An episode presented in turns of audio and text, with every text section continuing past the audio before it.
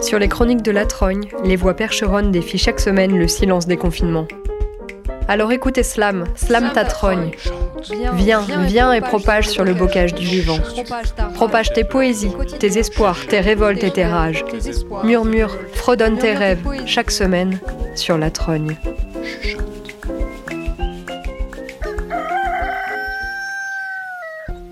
Comment vivre avec l'idée d'une finitude? Comment accepter, rencontrer, dépasser, accepter la mort, mieux encore vivre avec. La mort, celle qui nous côtoie au quotidien, puisque nous sommes encore bien vivants. Et pourtant, il y a comme un sentiment de vide, de perte, de perte de moyens, surtout lorsque quelqu'un meurt. Comment s'endeuiller? Comment ritualiser, symboliser, matérialiser la disparition? Et quand bien même elle est effective, brute, n'a-t-on pas besoin d'un temps assez long à traverser avec étapes pour continuer à la fois à honorer ses morts, mais à continuer à vivre pleinement? Un temps de deuil adéquat. Doit-on vivre le deuil seul ou dans l'intimité de la famille, comme il est devenu courant au milieu du XXe siècle, apparu avec la société patriarcale et capitaliste, ou s'inspirer de ce qui avait cours depuis des siècles, des deuils collectifs, visibles, où la mort avait une place bien assumée au sein de la société? À la demande de Tali, 11 ans, qui se pose beaucoup de ces questions en ce moment, cette semaine la trogne, alors que le printemps fleurit tout autour, s'attarde à sa manière sur la thématique de la mort. Au programme, transhumanisme et recherche d'immortalité, un billet sur les représentations post-mortem, aussi des tracas administratifs qui restent au vivant après un décès, mais aussi des rêves, des rêves autour et avec la mort. Belle écoute à vous.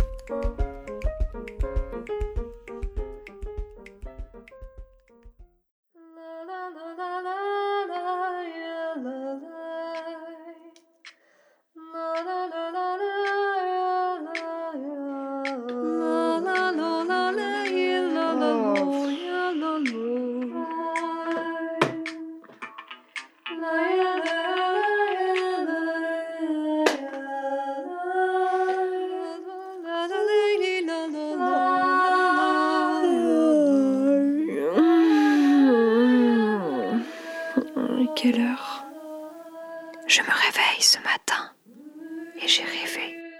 Raconte-moi tes rêves. Raconte-moi tes rêves avec la voix du matin. Raconte-moi tes rêves, ce que tu as écrit il y a longtemps. Raconte-moi ce qui se passe quand tu dors. Raconte-moi ce qui se passe quand ton corps s'endort.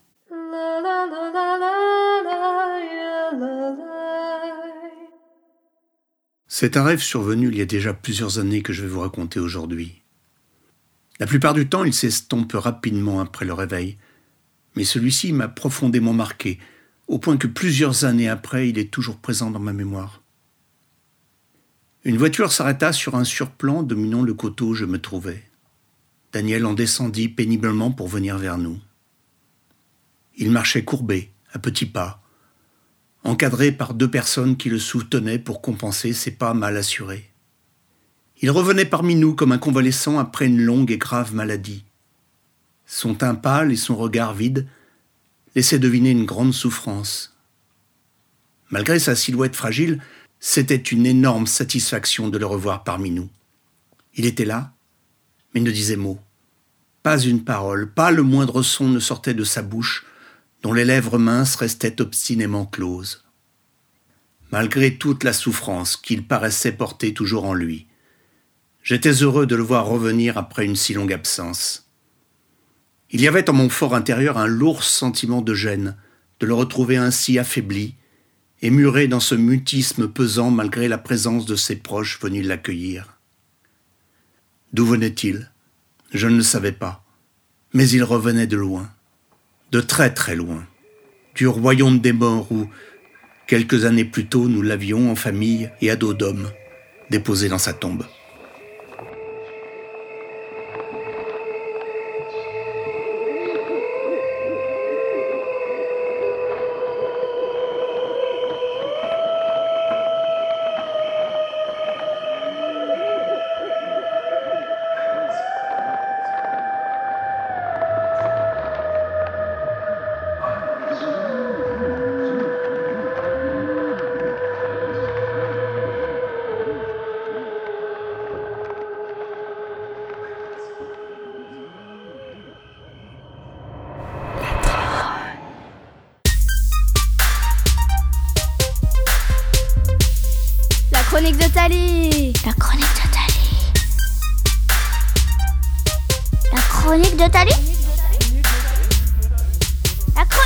Tali. Hello tout le monde, j'espère que vous allez bien. Nous, ça va hyper bien, Néo. Taquet, taquet. Donc, cette semaine, on a fait un spécial mort. C'était assez bizarre quand même. J'ai interviewé Bûche et moi. Je leur ai demandé s'ils avaient peur de la mort, euh, s'ils appréhendaient ou pas du tout. J'espère que ça va vous plaire. Bon matin, bon après-midi ou bonsoir. En tout cas, bon podcast et à la semaine prochaine. Eh ben, je m'appelle Mathieu. ouais, ou Bûche. Ça arrive qu'on m'appelle Bûche, mais mon vrai prénom c'est Mathieu. Et puis j'habite à Chou, et puis je suis boulanger. Et j'ai bientôt 40 ans. Est-ce que ça me fait peur la mort? Euh, pff, Je crois pas. Déjà quand j'étais euh, adolescent, il y a ma grand-mère qui est morte. Et euh, alors que c'était une grand-mère que j'adorais, que j'adorais, que j'adorais, euh, je me suis rendu compte que euh, je savais qu'elle allait mourir parce qu'elle était vieille, tu vois. Et que en fait elle est morte tranquillement, euh, qu'elle n'a pas beaucoup souffert, euh, que je trouvais que c'était le- c'était la vie quoi, que c'était comme ça, que c'était normal. Et du coup ça m'a, en tout cas je me suis, je me suis, je me rappelle euh, à l'époque je me suis dit euh, Ok, ben c'est- cool, je suis à, à peu près tranquille avec la mort de ma grand-mère, donc du coup, euh, enfin voilà, je me suis dit que je serais tranquille avec la mort en général. Ensuite, euh, sur ma mort à moi, je sais pas parce que j'ai pas l'impression d'avoir risqué ma vie, j'ai pas l'impression que je vais mourir demain, j'ai pas plus que ça peur de la mort. Par contre, je trouve ça fou, euh, comme ça fait visiblement peur à tout le monde, quoi. Ça met, ça met les gens dans des situations euh, que je trouve assez folles. De, même quand quelqu'un est mort, euh, je trouve que souvent, euh, ben, c'est fou, quoi. Ça, ça fait un espèce d'énorme chagrin, alors que des fois les gens sont au courant euh, bien à l'avance et que voilà.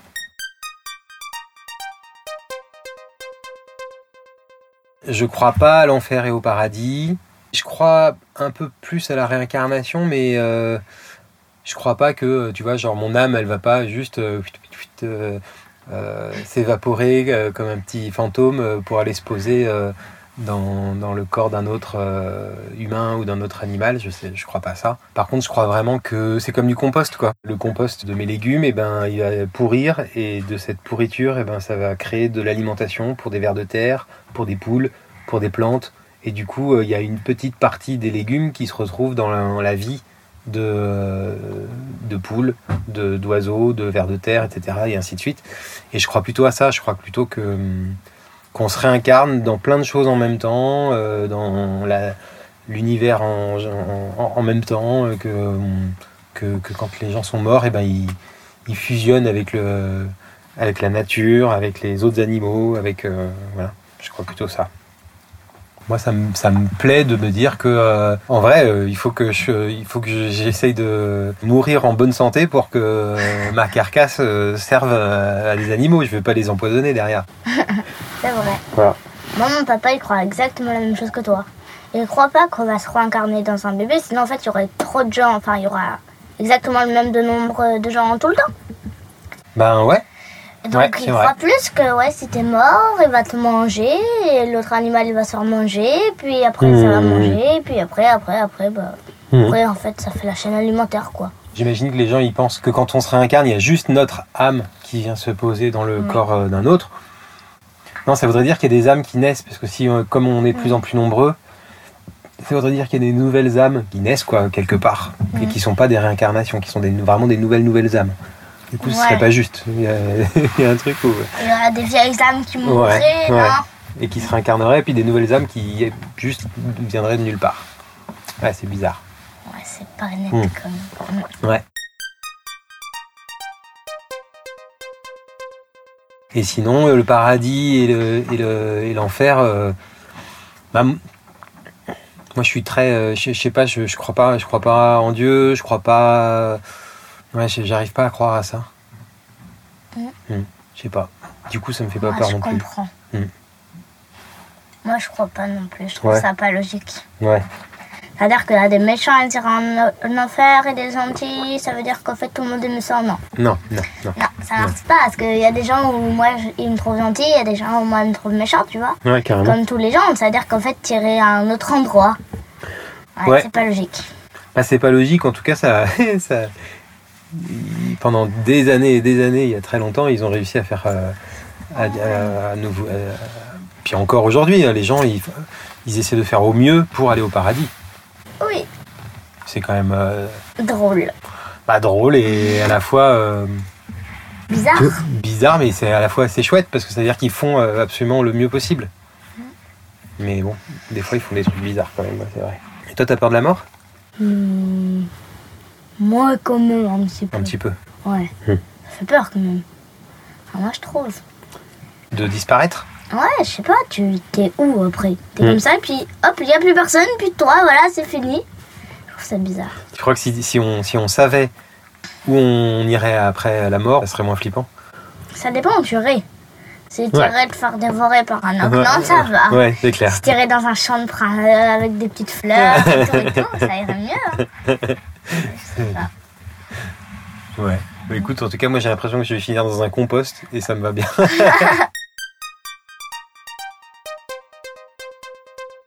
en fait, je m'étais jamais posé la question. J'ai commencé à y penser parce que je savais que t'allais allais me poser des questions là-dessus.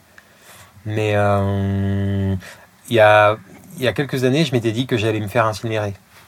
Parce que euh, je me disais que ça va, toute la place que prennent les cimetières, euh, d'imaginer euh, continuer à occuper de la place sur Terre après être mort, je trouvais que c'était pas indispensable, tu vois.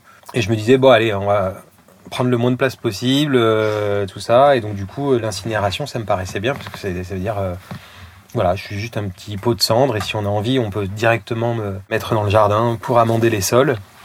Et ça, je trouvais ça pas mal. Ensuite, en vrai, si tu veux vraiment servir à, à- de repas au ver de terre et au, tout ça, ben, il vaudrait mieux être composté. euh, voilà, il faudrait vraiment être composté. Donc, je sais pas, j'hésite. Ça existe?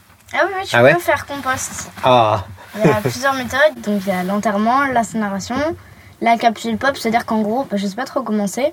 Et en comment gros, Comment la tu dis Capsule pops. Et en gros, tu deviens un arbre. Donc comment oh waouh. Tu deviens un arbre à un moment donné. Je pense qu'ils te font un terreau ou je sais pas trop quoi. En tout cas, tu deviens un arbre. Et en quatrième, il y a aussi euh, compost. Et genre, en gros, t'es décédé et ils te dans le compost et tu fais compost. Super, je crois que ça me va. Et tu peux choisir compost à fraise ou à framboise ou, ou compost à aubergine. Ouais, mais capsule pops et euh, compost, je crois pas que ça soit en France. Ah oui, d'accord. Compost, je sais pas, mais capsule pops, c'est sûr. Enfin, c'est aux États-Unis. Ok, je vais y regarder. bah, j'ai encore le temps, hein, ça va. Bah oui, mais en vrai, c'est cool de se renseigner. Moi, j'aime bien. Oh bah, merci beaucoup. Mais de rien, Dali. Bisous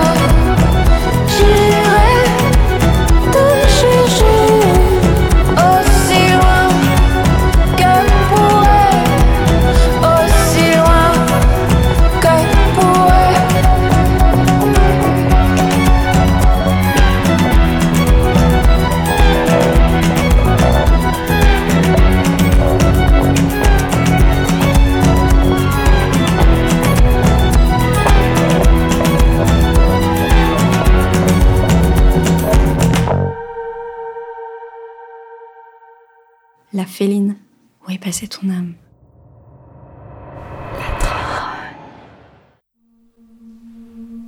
Avez-vous déjà fait l'expérience de vous balader dans des cimetières, de lire les inscriptions sur les tombes, les dates, les noms, de regarder les photos, les sculptures, les peintures qui ornent les tombeaux de tomber nez à nez avec une stèle kitsch, avec des camions, des chevaux imprimés sur du granit, illustrant la passion du défunt?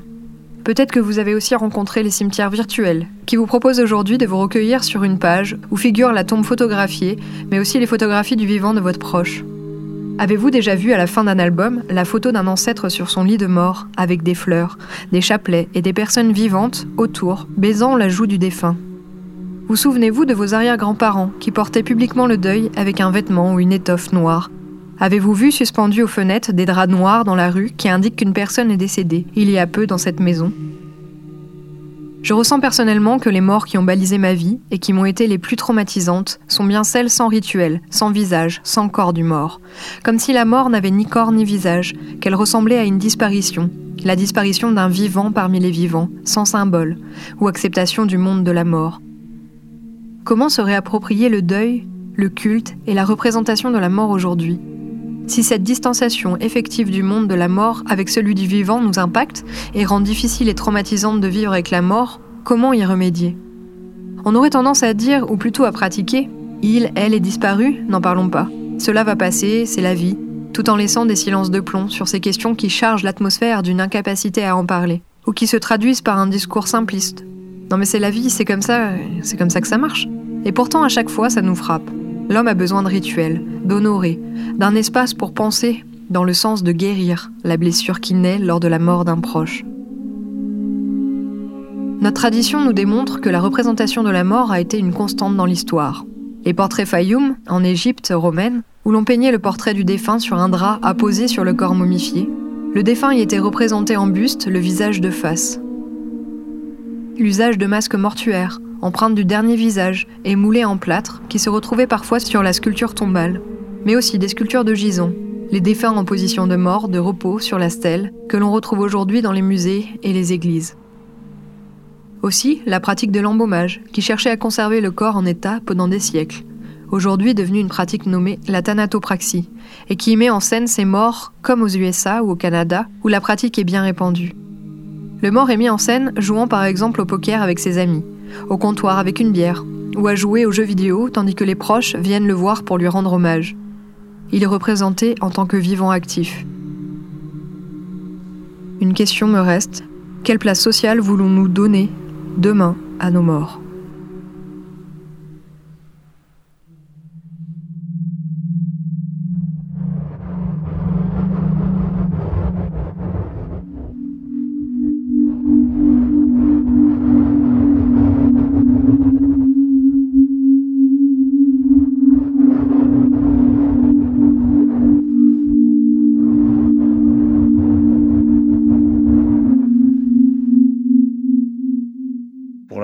Père, c'est je me suis retrouvé dans un monde que je connaissais absolument pas. Quoi.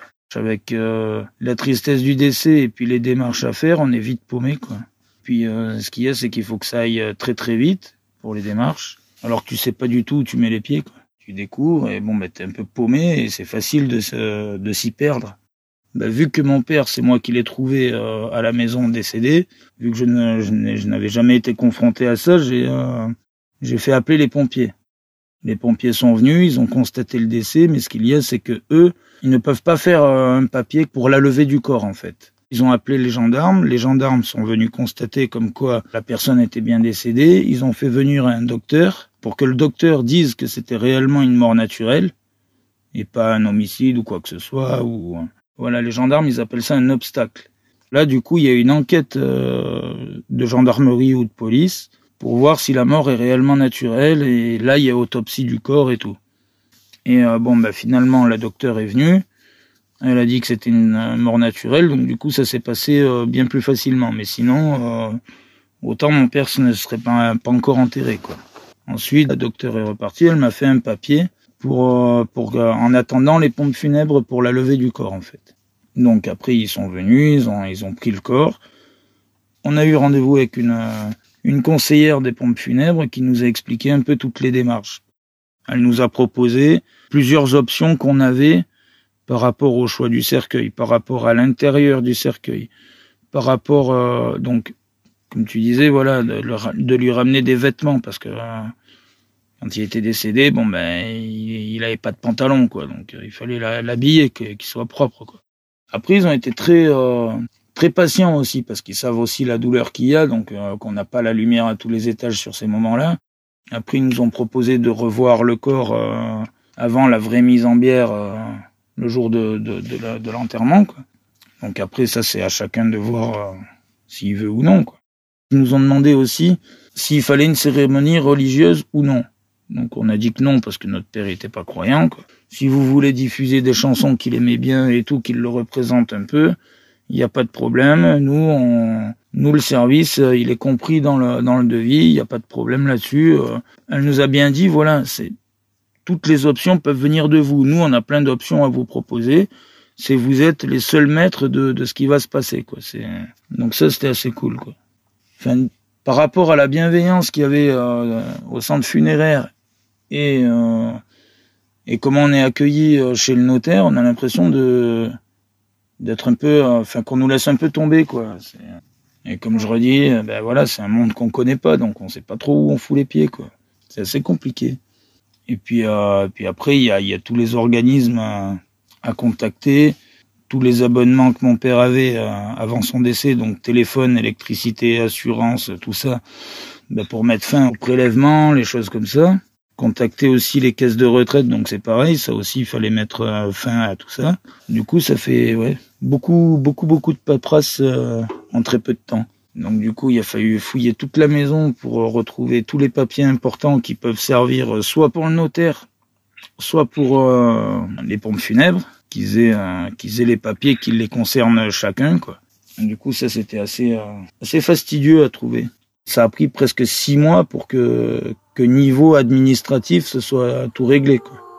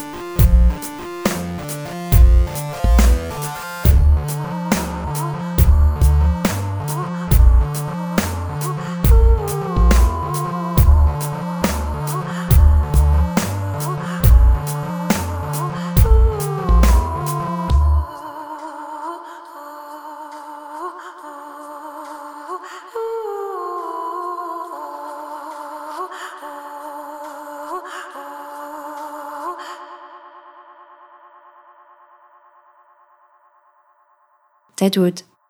The Owl.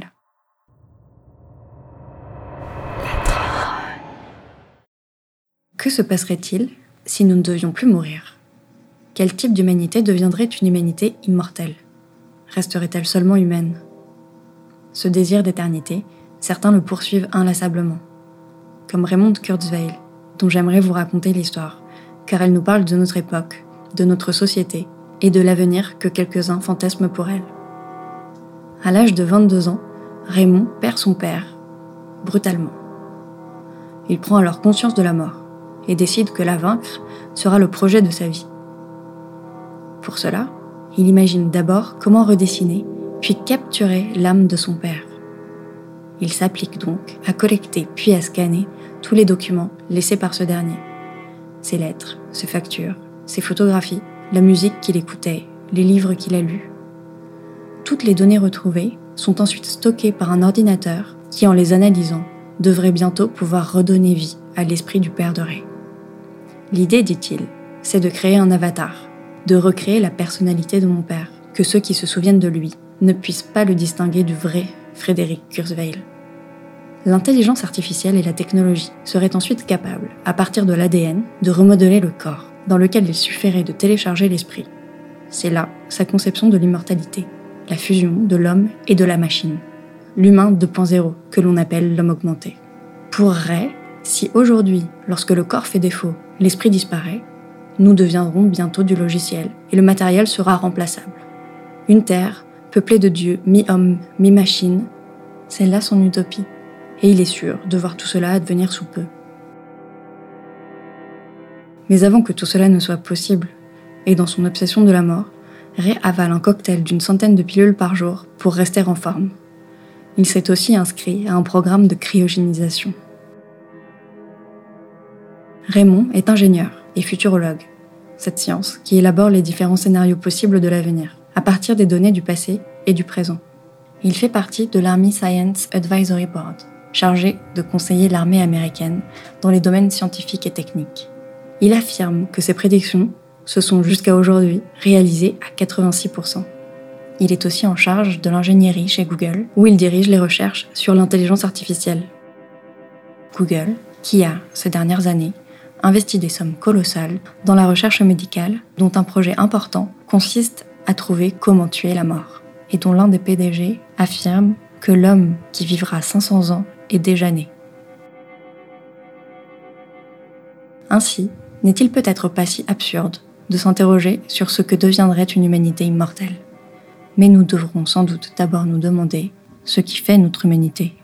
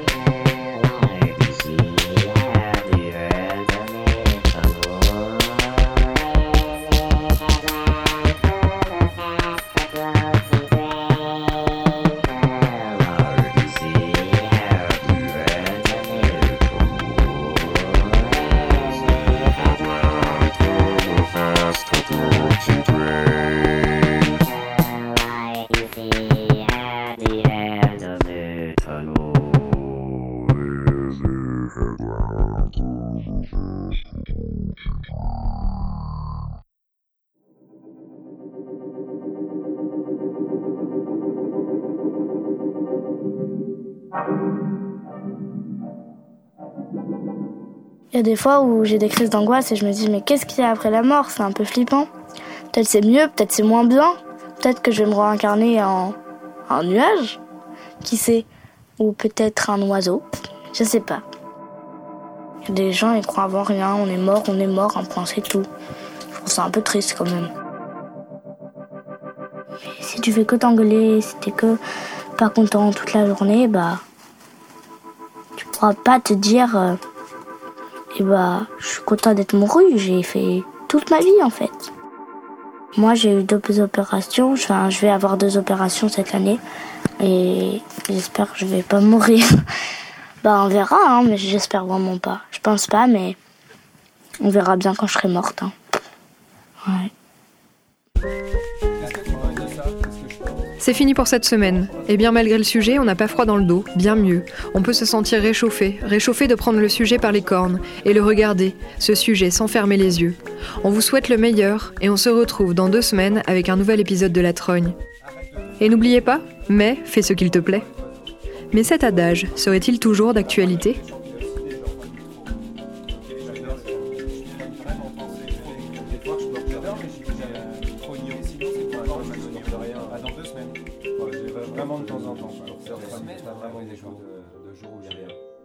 Vraiment